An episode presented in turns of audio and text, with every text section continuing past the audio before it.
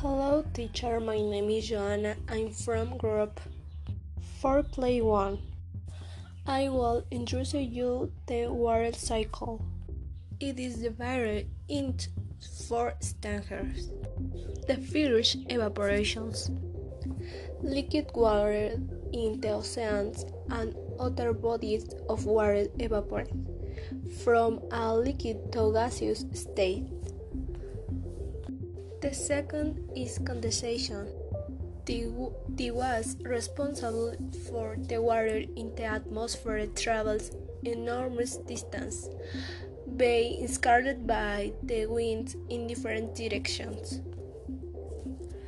When water vapor reaches high altitude, the lower temperature allows in the condensation uh, that is to recall its liquid from and from water droplets that accumulate in increasingly darker clouds and they contaminate more and more water droplets. The third is precipitation.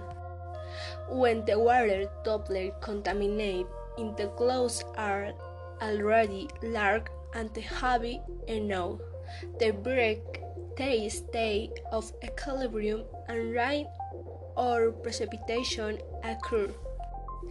Generally, water falls in liquid form, but in certain regions and climate conditions where the temperature are lower, it can fall in a more or less solid shook and shown forth or high from evaporation for more developed infiltration. The water that reaches the terrace salt penetrates to through in and becomes underground water Runoff liquid water is moved down across the surface of the ground through various methods. Round incapable of generally erosions and transportation sorry, and transportation sediment. Underwater circulation, like runner were movers with gravity, where the group slowly.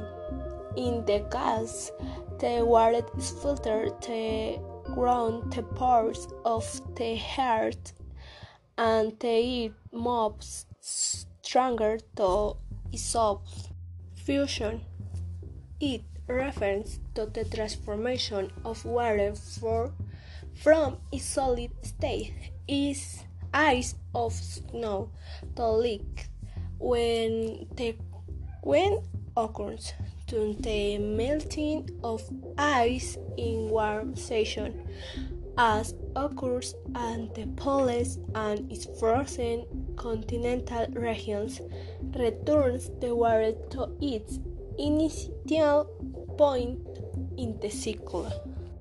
And the last stage Solidification consists of the passage of water from the liquid to solid state and occurs when the temperature is less than 0 C.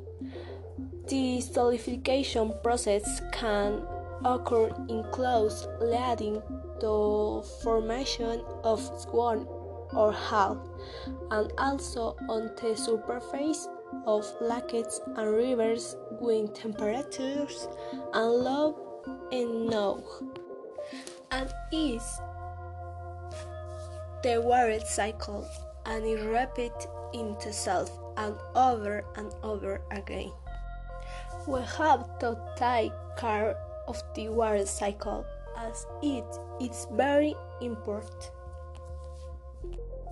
Thank you very much for listening to my podcast, teacher.